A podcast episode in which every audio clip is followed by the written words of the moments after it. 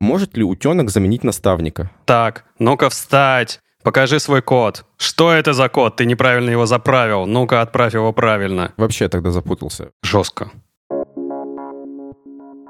Привет. Вы слушаете подкаст «Да как так-то», который выходит при поддержке HTML Academy.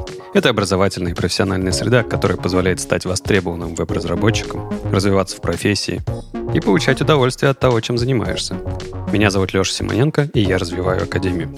А меня Женя Шкляр, я редактор. И сегодня поговорим о наставничестве. Какую роль играет наставник в обучении, чем отличается от преподавателя и зачем разработчику идти в наставники. Поможет разобраться в теме Андрей Захарченко, руководитель направления наставника в HTML Academy. Андрей, привет. Привет, Женя, привет, Леш. Скажи, что скрывается за этой невероятной должностью руководитель направления наставников и чем ты занимаешься, кроме того, что руководишь направлением наставников?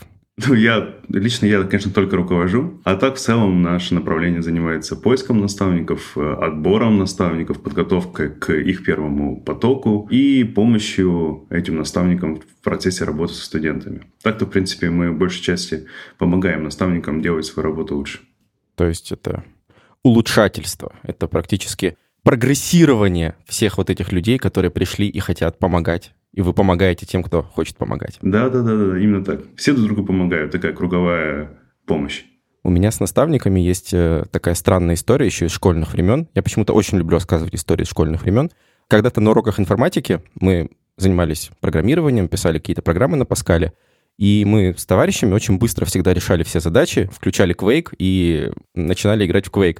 И учительница информатики наша вот из тех времен однажды сказала фразу, если вы хотите играть в игры на уроке, то давайте пишите их сами, потому что, ну, сколько можно, да. Программированием занимаетесь, э, в игры играете, давайте совмещайте. И вот эта фраза, я всегда всем говорю, что эта фраза э, повлияла на мою жизнь вообще очень сильно, потому что я начал заниматься играми, и вот, казалось бы, одна фраза, такая мотивирующая, превращает э, какого-то человека для тебя в наставника.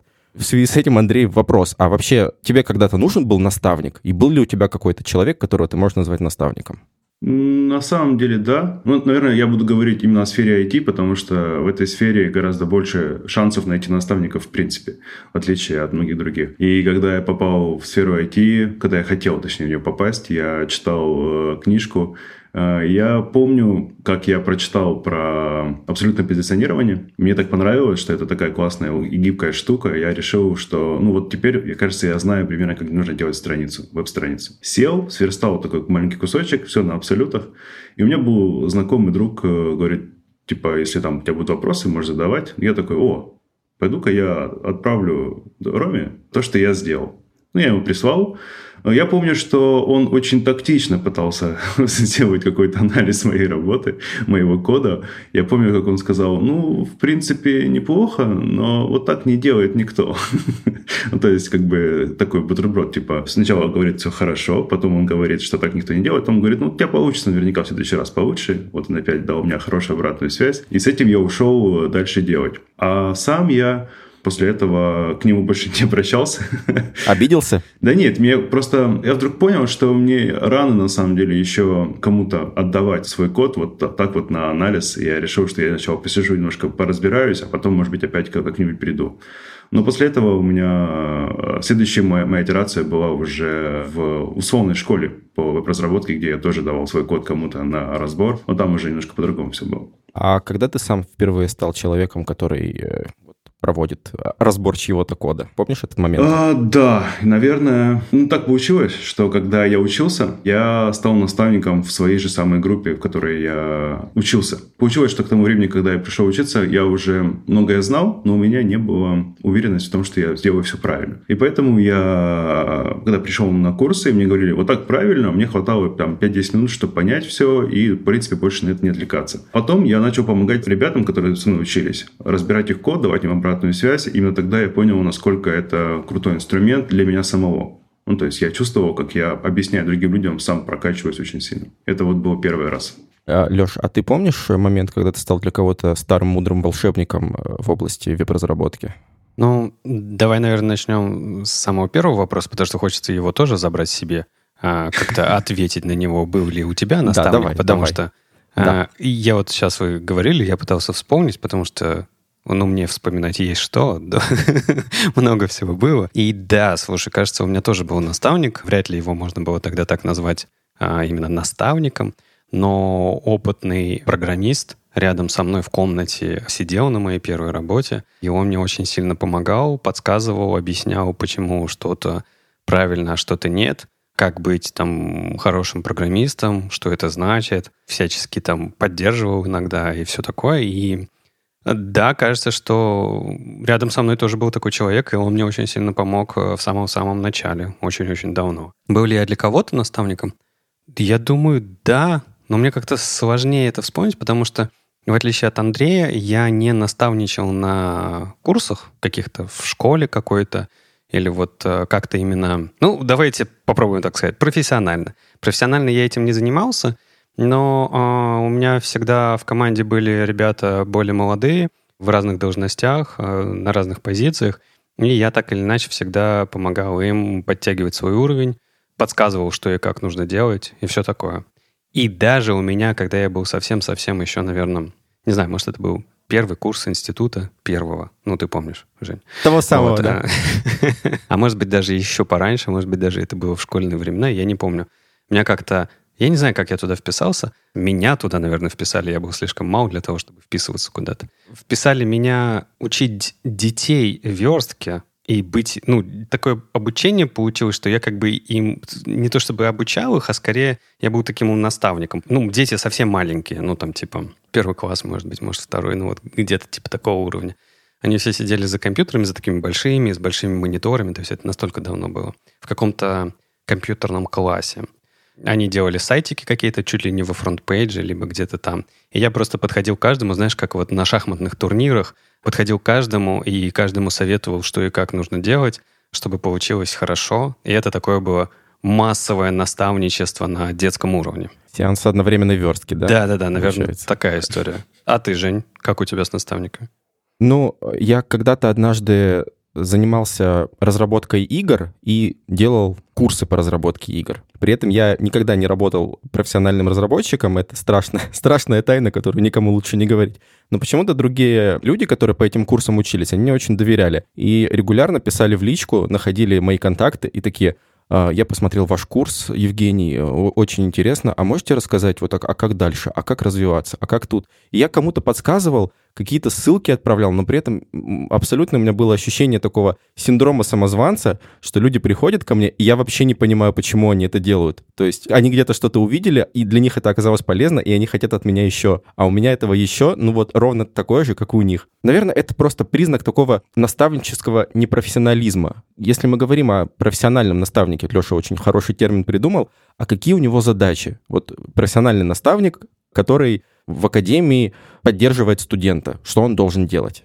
Ну, если говорить о наставничестве в моем понимании, наверное, я буду говорить в первую очередь о своем понимании этой работы. Я начну с того, что кого бы я не стал бы называть наставником. Я бы не стал бы называть наставником того человека, который как э, твой какой-то личный преподаватель, который приходит и такой говорит, типа, ну вот сейчас садись, проходи вот эту главу, после этого садись, сделай домашнее задание, и там через два дня я жду там от тебя там, допустим, результат какого-то. Вот это не наставник. Наставник, на самом деле, человек, к которому ты можешь обратиться за помощью, когда она тебе нужна. Это такая роль, в которой сочетается уровень экспертизы, который у тебя есть, с тем, что к тебе можно прийти за помощью, когда она тебе нужна. Но при этом приходить к наставнику нужно в первую очередь тогда, когда ты уже попытался что-то сделать. Поэтому в моем понимании профессионализм наставника и вообще профессиональный наставник – это наставник, который обладает тем уровнем знаний, которого у тебя еще нет, но к которому ты можешь обращаться как какой-то внешней энциклопедии, какому-то внешнему источнику информации,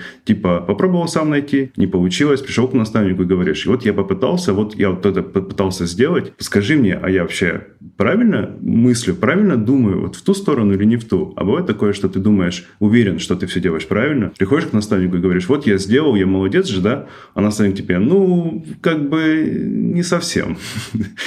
Ну а, а почему нельзя вот эту задачу закрыть и без наставника? Ну то есть я понял, что тебе нужен какой-то человек, чтобы он тебе дал эту обратную связь, да, но почему это должен именно быть вот какой-то такой вот человек рядом с тобой, условно рядом с тобой, а не просто какой-то пользователь на форуме, либо в чате, либо еще где-то? на Stack Overflow. А то, знаешь, ты так рассказываешь, э, наставник — это такая библиотека знаний для тебя, но в чем тогда его отличие от Stack Overflow? Главное отличие в том, что наставник, который работает с тобой, он на погружен в твой контекст. Обычно наставник, когда с тобой начинает работать, он знакомится с тобой. Он спрашивает, зачем ты этим занимаешься, с какими знаниями ты уже пришел, чего ты хочешь добиться в итоге своего пути. Плюс он знакомится с тем, как ты любишь работать, как ты не любишь работать. Ну, допустим, там, хочешь общаться больше письменно или голосом. Разные люди по-разному любят э, взаимодействовать с информацией, скажем так. Естественно, ты можешь задавать вопросы на форуме, но люди, которые тебе отвечают, они на самом деле в первую очередь заинтересованы просто себя реализовать в том, что они тебе помогают. Э, наставник не должен быть главным в этой связке ученик и наставник. Наставник – это такая вспомогательная единица, которая максимально тебе помогает э, въехать в то, что тебе нужно разобрать. А, вот есть же еще, кроме Stack Overflow и всех вещей, и, и, и наставников, есть же метод утенка. Знаете метод утенка? Да, да. да. Кто-то слышал. Тем, кто не знает, я расскажу вкратце. Это когда человек, которому нужно разобраться в какой-то проблеме, он ставит себе на стол утенку, можно что угодно, но, в общем, нужен какой-то объект, которому э, нужно рассказать о проблеме. И вот в процессе рассказа эта проблема чаще всего решается, и программисты этим часто пользуются. И вот э, странный может быть вопрос, а может ли утенок заменить наставника? Как тебе кажется, Андрей? Отчасти да, потому что когда мы пытаемся сформулировать вопрос, мы обычно мы очень быстро находим ответ, когда мы максимально пытаемся объяснить, да, то есть расставлять все по полочкам. И метод утенка это типа очень классный способ но он срабатывает чаще тогда, когда у тебя уже есть знания, когда у тебя есть уже опыт, и ты просто не можешь найти решение здесь и сейчас, но когда ты начинаешь формулировать вопрос, ты обычно находишь ответ. А с наставником, в чем преимущество наставника э, перед утенком? Да? Отличная тема для обсуждения. Наставник, он тебе может э, дать оценку даже в том случае, если ты уверен в том, что ты все делаешь правильно. Да? Ты сделал что-то, тебе кажется, что ты разобрался, ты показываешь свой результат, наставник тебе говорит, да, такой вариант вариант мог бы быть, но у наставника есть опыт, и он может тебе сказать, вот как бы вот это решение может вести к тебе проблемам в будущем. Вот ты, допустим, вот это не учел, вот об этом не подумал, вот этого тебе, этой информации тебе недостаточно, и ты э, поэтому сделал именно так, а не иначе. Само собой, этот опыт можно получить и методом проб и ошибок. То есть ты сделал один раз, второй раз, пятый раз, лет через там, пять ты такой обращаешься к тому, что делал раньше, и поражаешься тому, как это вообще можно было сделать. А наставник помогает тебе экономить это время, то есть он тебе сразу дает обратную связь, то есть он свой опыт отдает тебе. То есть это такая уникальная штука, которую от утенка не получишь. Слушайте, а мне вот интересно у вас узнать, ну, то есть с утенком понятно, и тут, наверное, есть еще вопрос, а может ли быть утенок наставником, да, но это ладно, давайте оставим за, за скобками этого выпуска.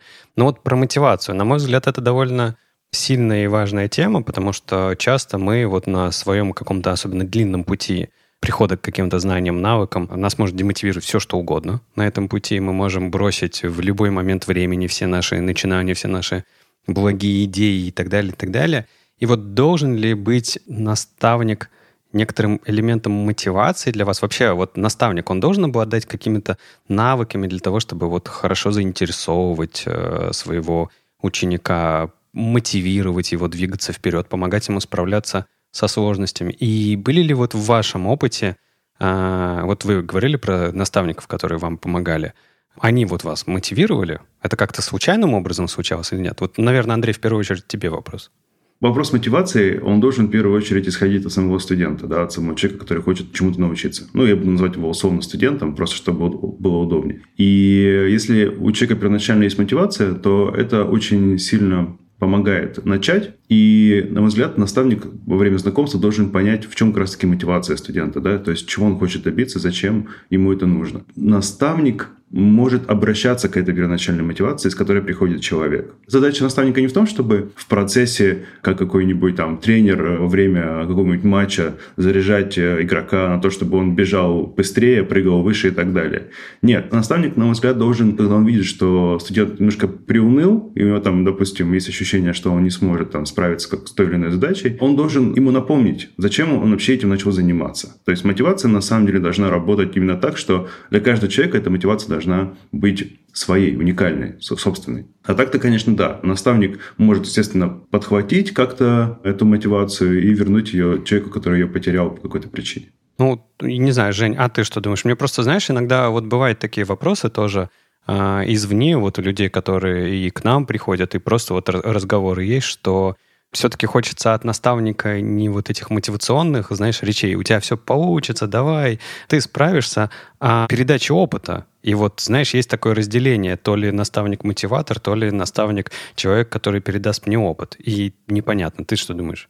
Э, ну, я всегда за баланс. Вы знаете, вот если есть баланс, это здорово. Не люблю крайности, когда или только мотиватор, но при этом по техническим вопросам, условно, ну, если мы сейчас говорим о наставничестве в обучении разработке, по техническим вопросам ничего не может подсказать, или наоборот, только по технике, но без мотивации. Возвращаясь к моим прекрасным историям про дело игры сам из школьных времен, Тогда программирование было довольно сложным. Мы решали олимпиадные задачи, и нас этими олимпиадными задачами всегда пичкали. Просто вот какие-нибудь невероятные сортировки алгоритмических деревьев черно-красных. И получалось одни задачи решать очень быстро, и тогда вот мы как раз играли в игры, а иногда не, не получалось ничего. И наша учительница, она всегда как-то пыталась подбодрить. Но при этом какие-то вещи, которые не понимались и делались очень тяжело, естественно, с технической точки зрения она подсказывала. Вот этот баланс, он довольно приятно его вспоминать. А если, если его нет, то, наверное, не очень хорошо. И здесь еще вот момент а, с тем, что иногда люди хотят помочь, но при этом они делают какие-то довольно неприятные вещи, может быть, или некорректные. Но даже сложно сейчас привести какой-то пример, поэтому хочется спросить, Андрей, а что вообще не должен делать хороший наставник, по-твоему? Ну, то есть вот какие-то вещи, которых вообще нельзя допускать в работе со студентом, да, если мы называем это студентами. А, ну, я думаю, что самое главное, что наставник делать не должен, это решать э, задачи за студента. То есть это сам, самое, наверное, главное, потому что э, мы чему-то учимся только делая. Да? Мы можем прочитать кучу учебников, можем просмотреть кучу статей, даже активно участвовать в обсуждении каких-то вопросов на форуме. Но если мы сами своими руками ничего не делаем, то мы, соответственно, ничему не научимся никогда. Поэтому худшее, что может сделать наставник, это сказать, типа, ты все сделал неправильно, вот смотри, вот идеальный код, возьми его и пользуйся им. То есть человек, как бы, конечно, он воспримет это в какой-то степени, там, процентов на 5 он, наверное, чему-то научится, но в целом это путь в никуда. Конечно, лучше, чтобы наставник подсказывал, направлял, э, может быть, каким-то образом подталкивал студента к правильному решению э, какими-то вопросами или какими-то примерами из э, того, что он уже делал до этого, да, то есть обращение к прошлому опыту. Э, наверное, наставник не должен писать, когда, допустим, обсудили со студентом, как именно студент будет работать, как у него там со временем и так далее. Нет смысла наставнику дергать студента там каждые несколько часов, там, ну что, ну как, ну как, ну что ты сделал? Ну давай, типа, что, присылай, я уже жду тут. Ну то есть это будет э, студента вводить такое состояние, что он не справляется, он не молодец, он не успевает за тем, что от него ожидают. Это, конечно, тоже будет сильно давить и снижать мотивацию студента. А это то, что вот на скидку сразу в голову приходит. Леша, может, ты тоже подскажешь? А вот э, тебе как кажется, что не должен делать наставник? Ну, самое банальное, да, это не, не решать за тебя ничего. Ну, на мой взгляд, наставник — это довольно сложная роль. Это, с одной стороны, ты должен передавать опыт, с другой стороны, ты должен выступать таким человеком, который должен больше задавать вопросов и давать возможность человеку находить ответы самостоятельно, да, то есть вот через э, те вопросы, которые ты задаешь. Но сложность в том, что вот в этом балансе, потому что, с одной стороны, тебе надо передать опыт, потому что, ну, явно человек, если ты будешь ему задавать вопросы, не дойдет до, до того, что до твоего опыта, да, но, с другой стороны, не решать абсолютно все за ученика и давать ему возможность приходить к собственным ответам. И вот этот вот баланс, это довольно сложно поддерживать, на мой взгляд. И вот э, крутые наставники, они это умеют делать. Обратное от этого, что не нужно делать. Вот не нужно делать все, что кроме этого, на мой взгляд. То есть не нужно переваливаться на одну из этих сторон, потому что бывают ребята очень общительные наставники, и они вот все время общаются, рассказывают разные истории и так далее, и так далее. И это в каком-то виде мотивирует человека, но не дает ему опыта, да, вот так не надо делать. Ну, на мой взгляд, Самое главное наставнику искать баланс и думать о человеке, как бы для того, чтобы его двигать вперед. А вот все остальное это лишнее. Да, я на самом деле еще вспомнил э, одну вещь, которую прям тоже стоит упомянуть, что, что наставник не должен делать. Наставник не должен пропадать. То есть это, может быть, не полностью сочетается с тем, что мы ожидаем от наставника, как вообще, в принципе, наставник может пропасть. Но я на своем опыте вижу часто, что когда человек берет на себя какую-то ответственность, какое-то обязательство, что он будет помогать кому-то, а потом в какой-то момент просто исчезает и не отвечает на сообщения, никаким образом не помогает в процессе, то это тоже очень сильно бьет по мотивации студента. Ему кажется, что его вопросы и его сложности, они не важны, и что наставнику не до него, ему не очень там, важно э, помочь подсказать. И это прям тоже важный такой момент, что если наставник берет на себя такую роль, то он должен ее доводить до ума, до конца, до какого-то результата. Но мы, получается, вот говорим о балансе, о каких-то границах, а кто все-таки должен? Если у нас в процессе участвуют двое, студент и наставник, кто должен отвечать за выстраивание границ, за организацию этого общения? Понятно, там, наставник не должен быть слишком говорливым, но при этом вообще пропадать тоже не должен. И у студента есть вопросы, но а, слишком много заваливать вопросами не надо. Как это все построить, чтобы всем стало хорошо? Как, в принципе, и в любом другом взаимодействии между людьми, самое главное, самое, наверное, первое – это разговор. То есть, если вы обсуждаете, если вы э, договариваетесь о чем-то, то это помогает вообще в том, чтобы выбрать максимально удобный для всех формат общения. Я, допустим, тем же самым нашим наставникам всегда рекомендую вначале пообщаться, рассказать о том, как наставник видит работу, как, как работа будет строиться. А потом спрашивают то же самое у студента, а тебе как удобно, а тебе как хотелось бы. Когда происходит такой диалог, э, люди находят, наверное, самый оптимальный такой формат. Я даже, когда наставничал, я записывал такие, заводил карточки про студентов, с которыми работал, в которых как раз-таки писал, что этому человеку вот это нужно, этому человеку нужно вот это. В такой-то скорости он будет работать, так вот часто нужно обращаться, напоминать о себе, да, говорить типа, ну что, ну как, типа раз там 2-3 дня или раз в неделю. И этот формат будет наиболее там эффективным эффективный для всех. Поэтому самое первое – это разговор и обсуждение всего, что нужно. А в процессе не так важно, кто будет руководить процессом. Бывает, что наставнику это удобно делать, э, и он э, берет на себя роль ведущего. Бывает, что студент этим занимается. Бывает, что дедлайны управляют вообще всеми процессами. И все просто подстраиваются под них. Можно ли, ну, на твой взгляд, Андрей, переложить на наставника задачи по карьерному росту, по формированию какого-то плана развития? Или вот эти уже моменты как раз-таки не про наставника, и лучше бы он... Ну вот э, мы продолжаем идею того, что наставник не должен делать. И на твой взгляд, наставник — это его задача, или лучше бы он это не делал? Э, я тут считаю, что ну, сама по себе задача карьерного роста, она стоит перед студентом, да, первоначально. И э, студент может примерно для себя понимать, чего он хочет. А, и он может прийти к наставнику для того, чтобы завалидировать вот свой план какой-то, по которому он планирует двигаться дальше, либо вот в процессе работы, либо после того, как они закончат уже работу, и вот он хочет дальше понять, в каком порядке ему дальнейшие шаги предпринимать. А наставник, конечно же, с высоты своего опыта может подсказать, как будет выглядеть э, там, порядок действий для того, чтобы студент добился того, чего хочет. Поэтому, опять же, здесь наставник – это человек, к которому можно обратиться за помощью, чтобы что-то завалидировать, что-то узнать, а, чтобы как-то сравнить свое понимание с пониманием наставника. Получается, что для того, чтобы советовать что-то о карьерном росте, нужно наверное, чтобы у наставника тоже был какой-то свой карьерный уровень? Или достаточно общих представлений? Э, нет, конечно же, карьерный уровень и карьерный рост у наставника тоже должен каким-то образом происходить. А я могу сказать, что разработчики, которые приходят наставничать, для них это тоже какой-то рост потому что они приходят за новым опытом для себя, за тем опытом, который они не могут получить, э, делая задачи на своем основном месте работы. Наши все наставники — это практикующие разработчики, и зачастую они, помимо всяких общих митингов, они в основном просто сидят и пишут код.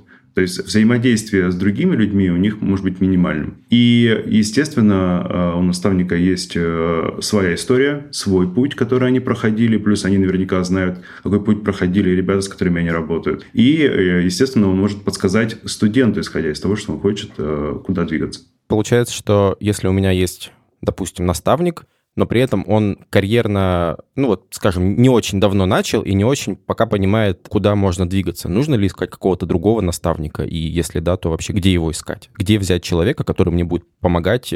Опытный, невероятный сеньор, э, человек-гора. Это, кстати, да, это классный вопрос. Потому что многие считают, что чем выше уровень э, человека, с которым ты работаешь, который будет твоим наставником, тем ты будешь сам по себе круче. Но это не совсем так, потому что я начну с первого вопроса по поводу того, если человек не намного выше тебя по уровню, не намного выше тебя по опыту, там, не намного больше у него опыта, скажем так. Нужно не забывать, что когда студент учится, когда студент развивается, наставник параллельно точно так же развивается и сам. И как бы расстояние между опытом твоим и опытом наставника, оно примерно сохраняется. И всегда у наставника будет что-то, что он тебе может подсказать и помочь. Это первое. А второе. Если твой наставник сам недавно был студентом, ну как недавно, я имею в виду там полгода назад, год назад, может быть, полтора года назад, ну то есть тут зависит от сферы, от сложности этой сферы, да, от сложности того, что ты изучаешь. Так вот, чем человек ближе вот по своему опыту к твоему опыту, тем ему проще тебе что-то объяснить. Он не будет тебе объяснять слишком сложно, он не будет тебе объяснять так, что тебе создастся впечатление, что он слишком сложно все объясняет. Для него это не сложно, а для тебя это сложно. Поэтому вот эта вот разница в опыте, она бывает играет на руку студенту, если эта разница не очень большая. А с сеньорами бывают тоже разные ситуации. Бывает, что сеньор, а, у него такой огромный опыт, что он может объяснить абсолютно любую вещь абсолютно любому человеку. Но это сложнее, потому что тебе нужно всегда держать в голове какую-то, не знаю, базу знаний разных уровней в твоей сфере. Тебе нужно всегда опускать уровень своего объяснения до уровня человека, который с тобой общается. Иногда э, сеньоры вот, переусложняют, слишком многого требуют, они могут там, не знаю, допустить такую вещь, что да как можно это не понять, да как так-то? Ну, это же ведь так просто. Почему ты это не понимаешь? Поэтому я бы не стал бы прям бежать за самыми крутыми, за самыми умными, за самыми успешными э, для того, чтобы начать свой путь развития. Естественно, когда ты уже middle и тебе нужно развитие, тебе сеньор больше поможет, чем джун, условно. Хотя и у джунов иногда можно учиться такому, чему ты не научишься у сеньоров. Я, знаете, я хочу добавить тут немножко своего взгляда на этот вопрос. Ну, во-первых, про план развития и вообще вот эта вся карьерная история. Мне все-таки кажется, это не задача наставников, и вообще лучше к ним не обращаться за таким, даже если они хотят тебе помочь в этом. Я бы лучше не слушал их советов, потому что для того, чтобы давать людям, там, формировать для них планы развития, нужно вообще обладать навыками для этого. И наставники вряд ли обладают этими навыками, потому что все, ради чего берут наставников и хотят работать с ним, это ради их опыта. Но построить правильную карьерную траекторию, как бы это не в их они могут это сделать, но это может быть случайным образом. Ну, то есть, типа, не очень понятно. Поэтому, ну, у нас же существуют и коучи, и карьерные специалисты, и менторы, и так далее, и так далее. Эти все люди существуют не просто так. То есть наставник — это не человек, который закрывает вообще все вопросы. И, на мой взгляд, самое важное, вот, опять же, возвращаясь к следующему вопросу, это насколько твой наставник должен быть крутым для того, чтобы ты получил что-то ценное. А тут я с Андреем, да, полностью согласен, что ценное можно получить абсолютно от любого человека, который уже как бы имеет какой-то опыт, и главное, у него есть желание его передать, потому что вы можете обратиться к крутому специалисту и не получить от него ничего. Правильно ты говоришь, абсолютно. Тут самое главное искать не по каким-то регалиям специалиста, технического специалиста, а по э, тому, какой у него опыт наставничество был до этого, ну, если такое есть, потому что если этот человек никогда не наставничал, это пальцем в небо, может быть, это будет хорошо, может быть, это будет нехорошо, ну, никто не знает на самом деле. А если у него есть какой-то опыт, и вы можете его посмотреть и поговорить с теми людьми, которым он помог как наставник, передавать опыт и так далее, и так далее, то это хорошо. Наставник, вы не забывайте, он же передает опыт, он является той самой уточкой, да, и ты можешь кидать свои измышления, размышления и доходить до правильных вопросов. И это человек, который просто тебе дает поддержку. Это очень важно. То есть дает тебе некоторый уровень мотивации и дает тебе некоторые э, социальные, знаете, обязательства появляются, что этот человек уделяет мне время, как я могу его подвести. И за счет этого как бы вы тоже э, можете двигаться вперед, это довольно полезно. Да, я хотел добавить еще одну мысль. Сказал о том, что нужно смотреть на то, если у наставника опыт до этого, и типа это говорит о том, что он будет хорош. Но это не до конца на мой взгляд, правда, потому что иногда люди, которые только-только начинают наставничество, если им помочь в подготовке, они очень замотивированы сами по себе. То есть э, такая вещь, как мотивация наставника, тоже ее не, не стоит забывать. Люди, которые только начинают, они очень сильно хотят помочь другим, им интересно очень. Для них это совершенно новая работа, совершенно новая какая-то деятельность, и они уделяют гораздо больше, бывает, времени, чем более опытные наставники, потому что им на самом деле очень интересно в процессе, чем больше у тебя опыта, тем у тебя интереса меньше, потому что, ну, типа, новый курс, новый поток, студенты новые, но вопросы все те же самые, ты снова и снова отвечаешь на одни и те же вопросы, и бывает, что это не так уж и эффективно. Но ты говоришь с точки зрения именно наставничества на курсах, где как бы поток к потоку идет, где это вот и работа. Я больше говорю про наставничество в целом. То есть вот я хочу, чтобы там я прокачал свои какие-то э, скиллы, и я бы хотел, чтобы у меня был рядом со мной наставник, Э, для этого. Ну, то есть я, я рассматриваю не только э, наставничество с точки зрения конкретных курсов академии, да, а и с точки зрения в целом вот этой идеи, да. И мне кажется, что вот этот вот опыт предыдущий, он довольно полезен, а то, что ты говоришь, что любой наставник, который хочет стать наставником, да, это важный момент, потому что э, тех, кто не хочет, тут не заставить. Любой человек, который хочет делиться своими знаниями, его можно поместить в систему, в которой как бы ему будут помогать становиться хорошим наставником, да, это вот то, чем ты занимаешься, да, то есть ты помогаешь наставникам становиться наставниками.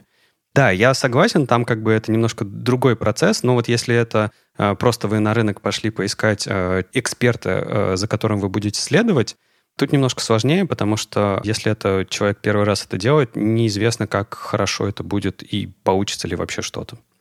Так э, вообще я тогда запутался. Вот сейчас говорите, говорите, а я прям запутался. Получается, что нужна мотивация. Человек, который хочет стать наставником, чтобы делиться знаниями, э, нужен какой-то технический опыт, но по-моему, все, кто так или иначе занимаются разработкой, им приходится делиться знаниями, если это не совсем джуны, да, потому что всегда есть даже в командах разработчиков какое-то менторство и кураторство. И, и получается, а, а как понять-то вообще может вот конкретный разработчик, э, который вот он сейчас там, занимается чем-то, пишет фронтенд, может ли он быть наставником? Как, как понять, какие критерии? Если говорить о том, как понять, э, подходит человек или нет, то обычно это видно там по первой совместно сделанной какой-то работе. Если говорить об академии, то это первое домашнее задание или даже просто знакомство. А если нравится в процессе да, общения с человеком, каким-то образом взаимодействовать, э, а, что-то обсуждать, какие-то вопросы, то, скорее всего, этот человек тебе подходит. То есть не нужно, общаясь с человеком, думать, что ну, вот мне приятно с ним общаться. Наверное, так быть не должно. Наверное, с преподавателем должно быть, наоборот, неприятно. То есть он должен быть таким вынуждающим чем выйти за границы комфорта. Ну, что ты такие какие-то крайности рассказываешь? Ну, я просто, исходя из опыта общения со студентами, которые, бывает, говорят, что мой наставник со мной общается слишком неформально. Мне этого не нужно. Я хочу, чтобы со мной общались э, максимально вот э, типа... Жестко. Жестко, да, чтобы он меня прям вот и в хвост, и в гриву, чтобы он меня гонял. Да, да, да, да. Я хочу вот такой вот муштрейт, чтобы наставник был жестким. А вот что он такой мягкий, что он со мной мими? Капрал Захарченко, так, ну-ка встать, покажи свой код. Что это за код? Ты неправильно его заправил. Ну-ка, отправь его правильно. Так что ли? Типа, того, да, типа того. Понятно. Вот. А если нравится, как человек с тобой взаимодействует, ты видишь, что он отвечает на твои вопросы, значит, этот человек тебе подходит, значит, этот человек справится с той ролью, которую он на себя берет. А если же тебе кажется, что что-то не так, естественно, можно обсудить это. А, ну, а если что, можно поменять наставника. То есть наставников же их не ограниченное количество на душу населения, да, у нас э, вполне можно найти человека, который тебе поможет где угодно. А вот в академии да, если мы говорим про курсы академии, как отобрать наставников? Есть какие-то требования? Как этот фильтр работает? Или знаешь, Жень, даже это в продолжение твоего вопроса вкидываем в Андрея. А, Андрей, кого бы ты не взял в наставники? Вот, да, классно, кстати.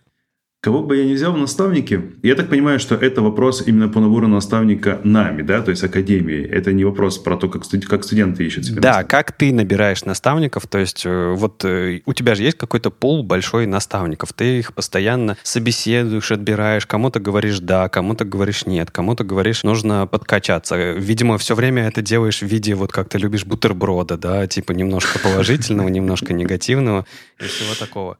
Первый входной фильтр — это то, что человек должен хорошо разбираться в коде. И мы всегда проверяем, насколько он хорошо может э, объяснить ту или иную вещь. И вот это следующий момент, что наставник должен хорошо уметь объяснять. Он должен объяснить так, чтобы ты понял, даже если ты ничего не знаешь об этом. То есть мы прямо на собеседованиях запускаем такой формат, что собеседующий, он как будто бы студент, он ничего не знает, ничего не умеет, и он просит объяснить то или иное, исходя из того, что он до этого ничего не знает. Ролевые игры у вас такие, да? Начинают? Ну, такие, да, да, да, да, типа ролевые игры. По тому, насколько наставник емко, но понятно объясняет, мы оцениваем его гибкие навыки, да, то есть насколько он хорошо умеет это делать. И поэтому, да, э, важно, чтобы человек обладал и профессиональными навыками, и гибкими навыками, только сочетание этих навыков дает наставнику возможность что-либо объяснить. Давайте вот по-другому. Вот, э, ладно, хорошо, понятно. В наставнике как-то отбирают, там нужно и правда проходить э, какой-то отбор, Андрей этим занимается. Но зачем людям идти в наставники? Вот, Андрей, ты говоришь, что ты сам ходил в наставники, в наставниках ходил, в дам, как в дамках. Вот. А, зачем? Зачем это человеку? И есть ли от этого какая-то польза для конкретного специалиста, который и так уже вроде как хорошо работает, он, например, хороший фронтенд-разработчик, middle или senior, там, э, фигачит свои формочки, лендинги, и все хорошо развивается, изучает новые фреймворки, его зарплата повышается от компании к компании, и все хорошо. Зачем ему идти в наставники? Что ему это может дать? И, может быть, лучше это время потратить на изучение нового фреймворка? Ну, на изучение нового фреймворка всегда можно найти время, благо они выходят регулярно. Я бы сказал, что наверное, одна из главных причин, почему разработчики приходят на наставничество, потому что им интересно разбираться с проблемами, с которыми они никогда не сталкивались. Даже не так. Наверное, им интересно увидеть взгляд на проблему, с той стороны, с которой они никогда на нее не смотрели. А давай э, более приземленно, а то ты так э, чисто как руководитель направления наставников говоришь. А, ну, коим ты являешься, конечно. Не, я имею в виду, вот ты сам когда-то шел наставничать, то есть ты сам хотел быть наставником. Что лично тебе это дало? Какие у тебя были ожидания от э, того, что ты станешь наставником, и что получилось в результате? И были ли какие-то для тебя инсайты от всего этого процесса? Например, ты что-то узнал для себя совсем с другой стороны от вот этого процесса наставничества? Ну, мой э, случай не совсем показательный, потому что моя история, конечно, не буду говорить, что по ней можно снять э, фильм или написать книгу, но маленькую повесть можно написать. А, так получилось, что когда я пришел помогать в одну из групп в школе, в которой я учился, там была девочка, которая не успевала сделать э, свой итоговый проект, и она там сидела, это были выходные, она сидела почти весь день, уже второй день, это было воскресенье, и я увидел, увидел, что у нее какие-то сложности, я к ней подошел и попробовал ей объяснить то, что у нее не получалось. Ну, то есть я попытался ей объяснить, что нужно сделать для того, чтобы у нее получилось то, что она хочет. Почему ты не прошел и... мимо? Я люблю помогать людям. да, я стараюсь, если я вижу кого-то, кому можно нанести пользу, я ее наношу. Я увидел, что у нее проблема, я подсел к ней, спросил, что у нее не получается, подсказал, что, и, что можно сделать. Мы с ней посидели, наверное, около часа, немножко вместе подумали, немножко я и потом позадавал вопросов. В итоге, в конце дня, она ко мне подошла, очень смущаясь, и сказала, что вот этот час, который мы с ней просидели, это было, наверное, самое полезное за вообще за все эти выходные, что с ней случалось, а может быть даже за там последний месяц в ее пути изучения веб-разработки. И в этот момент я почувствовал такой прилив сил, такой подъем, что я смог помочь человеку, и человек оценил. То есть он подошел и сказал, что, блин, это было классно, спасибо тебе большое. После этого я снова пробовал помогать кому-то тоже в этой школе, а потом мне предложили стать наставником академии. То есть это был самый первый поток по верстке. Мне написал Саша, все знают Сашу Першина. И он мне написал и предложил, хочешь быть наставником? Вот у нас типа запускаются курсы, может быть, тебе зайдет. Для меня тогда это было в формате того, что это такая подработка, которая, возможно, мне поможет самому разобраться с теми темами, которые проходятся на курсе. И когда я начал, я так втянулся, что не смог бросить, и вот до сих пор этим занимаюсь. Я просто подсел. То есть это некоторый уровень систематизации знания и углубления в знания, да? Ну, по сути, да. да. Когда ты объясняешь другим, ты гораздо лучше начинаешь сам понимать то, что ты вроде бы понимал, но ты все глубже и глубже погружаешься в эти технологии, объясняя другим. И мы, когда наставников берем, э, часто они как раз-таки за этим и приходят. Они говорят, я хочу еще лучше понимать то, что я уже и так понимаю, потому что я, кажется, могу это еще лучше понять, объясняя другим. Слушай, ну а вот такой вопрос. На твой взгляд, вот если у тебя есть какая-то не сформированное еще желание, что вот я где-то когда-то хочу стать наставником, вот как понять, что ты можешь быть наставником? Потому что у нас же есть еще у всех такая проблема, ну вот с этими синдромами самозванца и так далее, и так далее, позволить себе быть наставником. Когда пора? Когда ты джун, мидл, сеньор, или вообще это никак не привязано вот к этой градации, и это от чего-то другого зависит?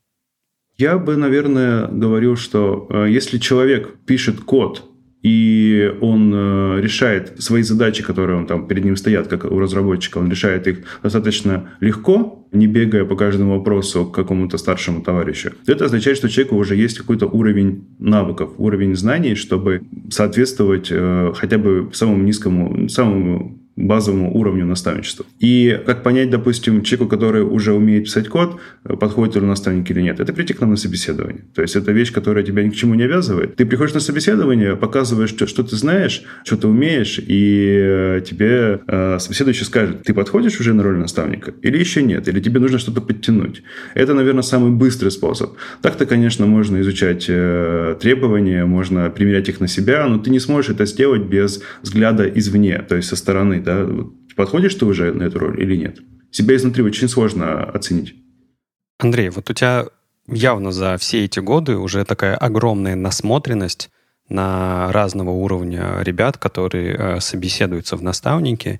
И я думаю, ты уже довольно хорошо понимаешь, ну, у кого сразу получится, у кого не сразу получится, что кому подтянуть. Вот можешь ты посоветовать какие-то, я не знаю, или книги, или статьи, или курсы, или техники для людей, которые хотят стать наставниками и вот хотят немножко подкачать, ну, какие-то свои, не знаю, не основные навыки для того, чтобы, когда ты станешь наставником, быть не на каком-то нулевом уровне наставничества, а вот сразу так неплохо делать.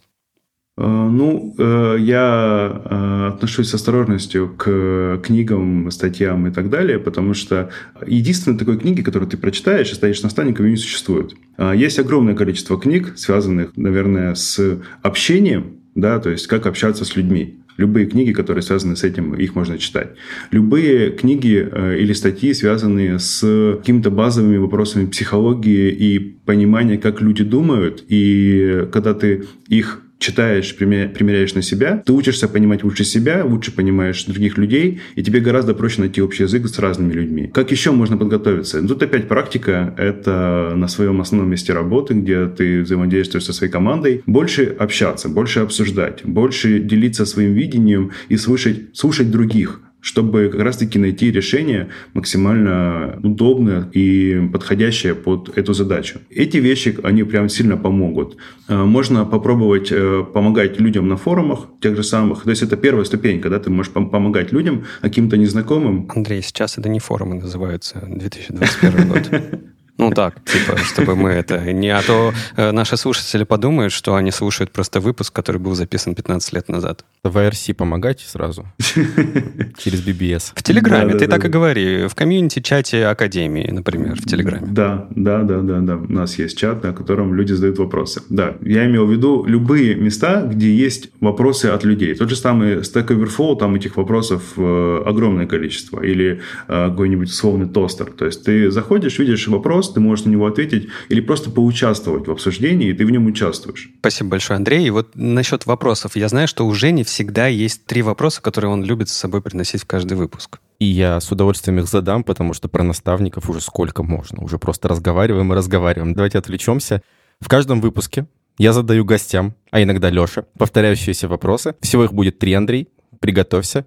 Можешь ответить на них кратко или развернуто, как тебе захочется. Важно, чтобы ты был готов ко всему. Ты готов? Да. Расскажи, как выглядит твой идеальный день. Ну, наверное, идеальный день – это когда я оказываюсь э, в совершенно новом месте для себя, в совершенно новом городе, э, допустим, или стране. Я хорошо выспался, хорошо позавтракал, и после этого я на весь день ухожу в город узнавать его. То есть вот прям с самого утра до самого вечера я вижу перед собой все новое, абсолютно все. Это очень сильно мне помогает чувствовать себя здесь и сейчас счастливым, окруженным новым, что мне дает кучу новых эмоций. Я даю тебе виртуальное 5. Обожаю делать так же. Второй вопрос. Последняя книга, фильм или сериал, которые произвели на тебя сильное впечатление? Угу. Ну, первое, что приходит в голову, наверное, фильм, потому что я посмотрел его совсем недавно и был удивлен. Это «Лига справедливости» в том самом Снайдер-кате, который был выпущен совсем недавно. Я был очень сильно впечатлен тем, как это снят. То есть мне прям вот форма максимально вот мне зашла, я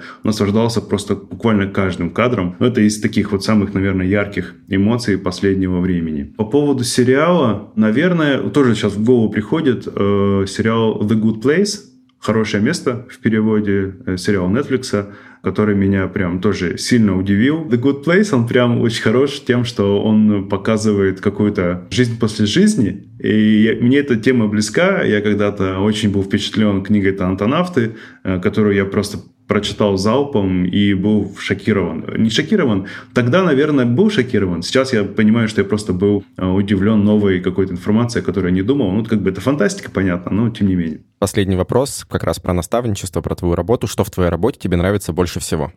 Наверное, ну, если говорить какими-то пафосными и громкими фразами, то мне нравится в моей работе больше всего то, что моя работа делает мир лучше. А если более частное какое-то понятие такое выделить, то, наверное, мне нравится помогать кому-то, кто помогает кому-то еще. Ну, то есть в моем случае это прям идеально. Я помогаю наставникам, чтобы они помогали студентам, и мне нравится эффект когда, допустим, я провожу такие э, короткие там сессии с наставниками, с которыми мы созваниваемся и обсуждаем, как они сейчас строят свою работу с э, студентами. И я подмечаю моменты или какие-то детали, которые можно доработать. То, что можно улучшить для того, чтобы результат был круче. И мне очень нравится это, это ощущение, когда человек уходит с э, звонка со мной со словами «это было классно, это было круто, это было полезно, спасибо тебе, я сейчас пойду». Все это буду применять на своей практике со студентами.